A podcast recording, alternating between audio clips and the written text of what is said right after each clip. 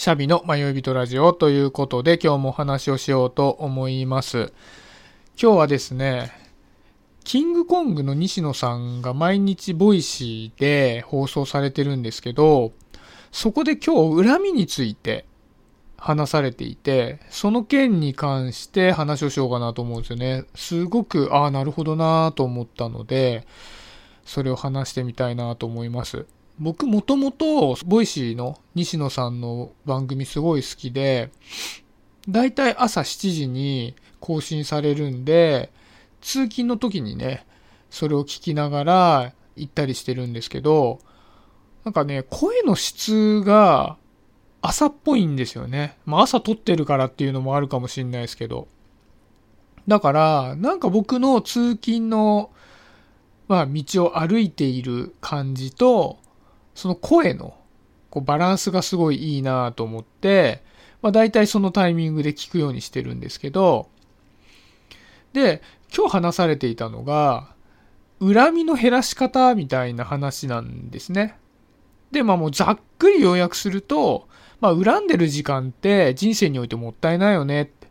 だから、まあ恨んでる時間って減らせるんだから減らした方がいいよねっていう話なんですよね。で、西野さんが言うには、人が恨むっていうのには理由があって、それは代案が出せないから、人は恨むんだっていうふうに言っていたんですね。で、その例として、放送ではコロナを憎む例を挙げてたんですよね。まあ、例えば、自分が経営する飲食店が、まあ、コロナによって、まあ、人が入ってこなくなっちゃって大打撃を受けて、倒産してしまったと。で、そうすると、コロナ憎いよと思って憎むじゃないですか。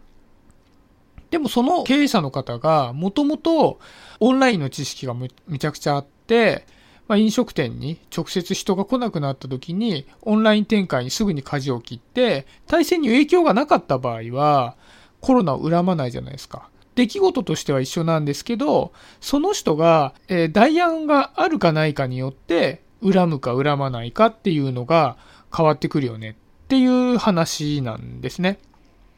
だから、代案を常に持てるようにした方がいいよねっていう内容なんですけど、これ本当にその通りだなと思ったんですよね。だから結局、僕らは何かを恨んだり、物事を恨んだり、人を恨んだりするときに、その出来事自体が自分にとって恨めしい出来事だから恨んでると思っちゃいますけど、実は自分の準備不足とか、そういったことによって、結果恨まざるを得なくなっているっていうのが多いんだろうなっていうふうに感じたんです。で、まあその経営する飲食店がコロナで大打撃を受けたとかっていう例って、まあ結構こう、まあ飲食店経営してる方にしか起こらない例ですけど、もっともっと誰にでも起こるケースってあると思っていて、例えばですけど、僕電車で職場に毎日行ってるんですけど、その電車が車両トラブルで遅延したとするじゃないですか。で、まあ、遅延した時に、こう周りを見ていると、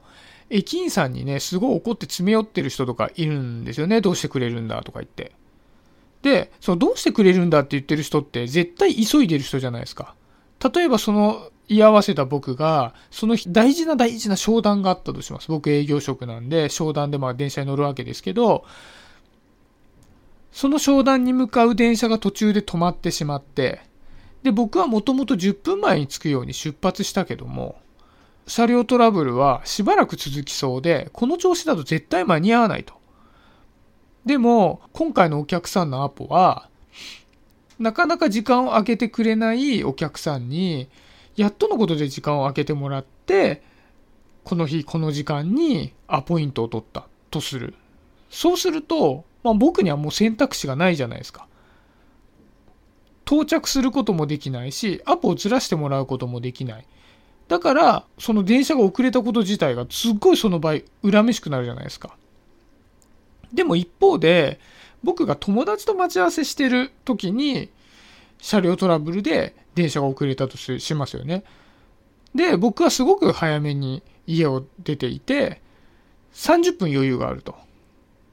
で、止まった駅、車両トラブルで止まってしまった駅っていうのは、僕が行きたい駅の一つ手前で、もう次の駅だから、歩いて行ったって余裕で間に合うなってなったら、この電車の遅延に関しては全く恨まないと思うんですよね。だから結局、僕が選択肢がある場合は、出来事に対して恨まないですけど、もう選択肢がなくて、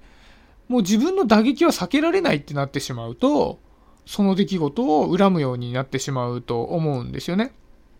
だから、例えばですけど、まあこういう出来事じゃなくて人のケースでも、会社で上司がすごく嫌な人で、もう早く目の前から消えてほしいと、恨めしく思う、みたいなことも実際あると思うんですよね。僕もね、嫌な上司いるんで、もうこの人早くどっか移動してくんないかなと思うことってすごくあるんですけど、で、これも自分がここで我慢してやっていく以外に選択肢がないから僕は恨んでしまうんだろうなと思うんですよね。例えばもう来月転勤が決まっているとか。で、僕は今やってないですけど、副業でめちゃくちゃ儲かってて。で、もうこれ副業一本で絞った方が時間効率もいいな。いつ辞めようかなってタイミング伺ってるんだったら、まあ、この人すごい嫌な人だから、もう、いっそのこと、まあ、このタイミングいいタイミングだからやめてしまおうかなとかって思ってたら、そんなにその人のことを恨めしか思わないと思うんですよね。嫌だとは思うと思いますけど。なので、まあ、その結論としては、やっぱりこう、できるだけ全てに対してっていうのは無理ですけど、自分にとって大事なことは必ず選択肢を持てるようにした方がいいんだろうなっていうふうに思いますね。で、ってことは逆のケースもそうだってことになるんですよね。要は、人の選択肢を奪ってしまう真似をすると恨まれるっていうことじゃないですか。で、これってもうパワハラとかがもうまさしくそうで、例えば、まあ僕、営業職なので、僕が全然成績が上がらない、うだつの上がらない営業パーソンだったとして、で、まああと3日で、どうやって巻き返すんだと、今月終わっちゃうけどと。まだ目標の1割しか行ってないぞと。3日であと9割やってこいと。言い訳はいらないと。言われたらめちゃくちゃ嫌じゃないですか。だってもうあと3日で目標の9割なんかできるわけないんだから。で、目処が立ってないから逃げ場がないと。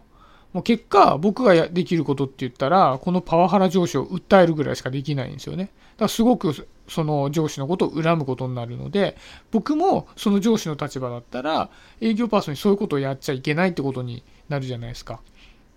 だから自分のことに関しては、常に選択肢を持っておきたいし、人と接する場合においても、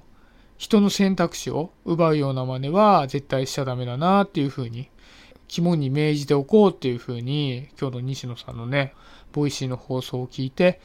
思いましたっていうことですね。はい。今日はそんな感じで終わりにしようかなと思います。今日もありがとうございました。シャビでした。バイバイ。